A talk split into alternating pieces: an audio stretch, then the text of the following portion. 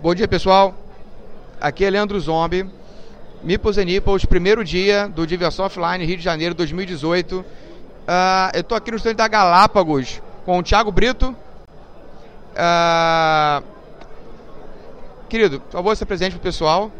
Oi, prazer. Eu sou o Thiago Brito. Eu sou diretor de operações da Galápagos. E é um prazer estar aqui com vocês na feira e nessa entrevista também. Uh, Tiago, primeiramente, obrigado por estar me recebendo aqui tá? Com toda a pompa e circunstância. E parabéns pelo, pelo, pelo stand que vocês criaram. Quer dizer, stand não define bem o que vocês têm aqui, né? Vocês pegaram uma área enorme, deram todo o tratamento. A gente está aqui numa parte especial, no aquário, onde vai rolar meet and play com o Didi Braguinha. E já vi vários jogos. O que, que vocês estão trazendo para mostrar para o pessoal esse ano? Para o pessoal levantar a bunda de casa e vir para cá para conhecer vocês. Não, primeiro sobre o stand, acho que a gente está tentando desconstruir esse um pouco o modelo tradicional de stand, né, e trazer, na verdade, uma experiência para as pessoas, né, deixar que as pessoas experimentem os jogos, testem, tenham interação entre elas. Então a gente está tentando vivenciar um pouco do que é o board game aqui dentro do nosso espaço nas feiras que a gente está fazendo recentemente e vai fazer no futuro. Então essa vai ser a dinâmica de interação da Galápagos com o público, né? É, falar sobre lançamento é até é um pouco extenso, né? A gente, esse ano a gente trouxe mais de 50 jogos, é, a gente lançou mais de 50 jogos, a gente espera lançar mais ainda no ano que vem. Então, o que a gente está trazendo aqui para a feira como novidade, a princípio, ó, eu posso listar aqui o, o 13 Clues, que é um jogo de investigação, o Arkham Horror terceira edição, que não precisa nem explicação, né? É, esse aí, inclusive, eu já falei, eu estou esperando. Eu já joguei dinheiro na tela, não funcionou. Esse aí eu estou esperando para quando vocês vão trazer. esse é muito bom. O Decrypto também, que é um jogo de investigação. O Downforce, que é um jogo que mistura corrida e aposta. O Guerra dos Tronos, A Mãe dos Dragões, que é uma expansão né, para o jogo original, para o board game. É, Gizmos, que é um jogo da Comini novo, um jogo bem diferente da Comini. Otis, Riff, que é o mesmo dos mesmos criadores do Azul. Scarabia, Ticket to Ride New York, que é uma versão nova do Ticket to Ride mais curtinha, bem legal também. Tigres Eufrates, clássico, né? Kinesia, Kinesia, clássico.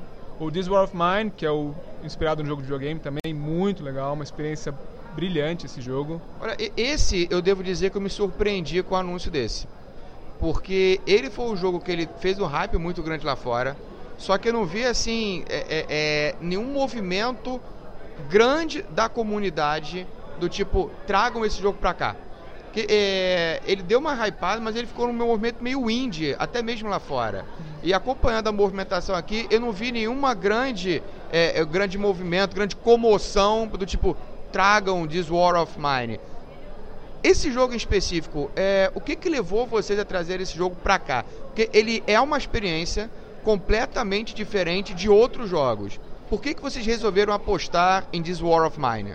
Acho que você já até deu a resposta, né? Exatamente por ele ser uma experiência completamente diferente de outros jogos. Você está imerso num, num ambiente de guerra e é um jogo bem denso, assim. Inclusive, ele é recomendado para maiores de 18 anos e ele discute aspectos de guerra e a ideia dele é assim, ó, falar ó, quais são os, os, malefícios que a guerra traz, é, quais são os, o, o impacto na vida das pessoas que a guerra traz. Então, a experiência, assim, é bem diferente.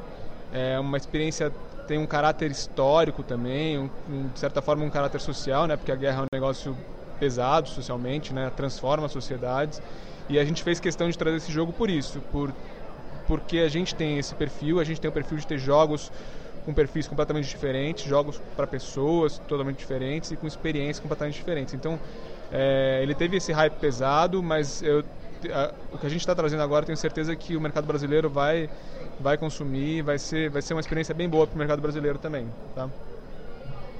Fora isso, é, eu vou continuar a lista, enfim, a lista é grande. Manda bala. A gente tem o que a gente já anunciou também, né, nos eventos passados, que é o Battle for Rokugan, Civilization, Cry Havoc, King of New York, Green, é, Zombicide, Green Horde. Só uma coisa, o Civilization, qual que vocês vão trazer? O New Dawn ou o anterior? New Dawn. New Dawn. New Dawn.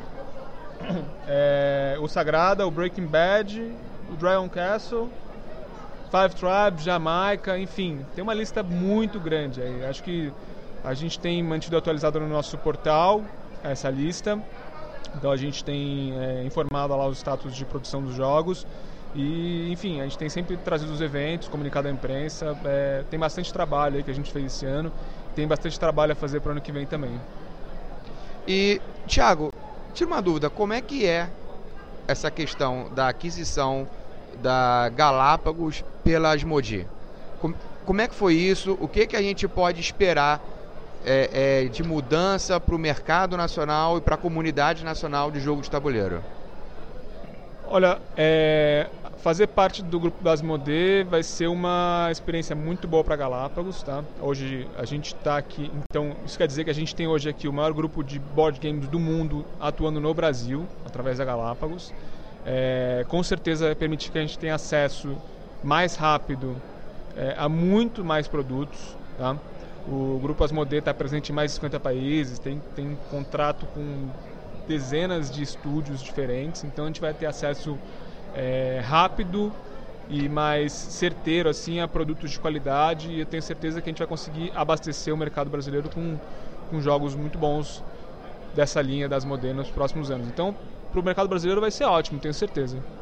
E uma coisa, como é que vai ficar essa relação, ou melhor, o relacionamento com a, a Cumini.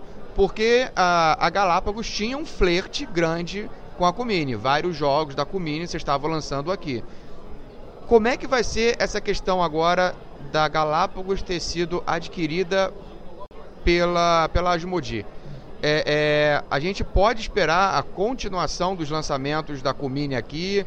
É, vocês vão passar para outra editora nacional? Vocês podem continuar trazendo o Cumini para cá? Como é que vai ser essa questão? A gente ainda tem esse flerte, tá? A gente é apaixonado pela Comini ainda e vai continuar sendo.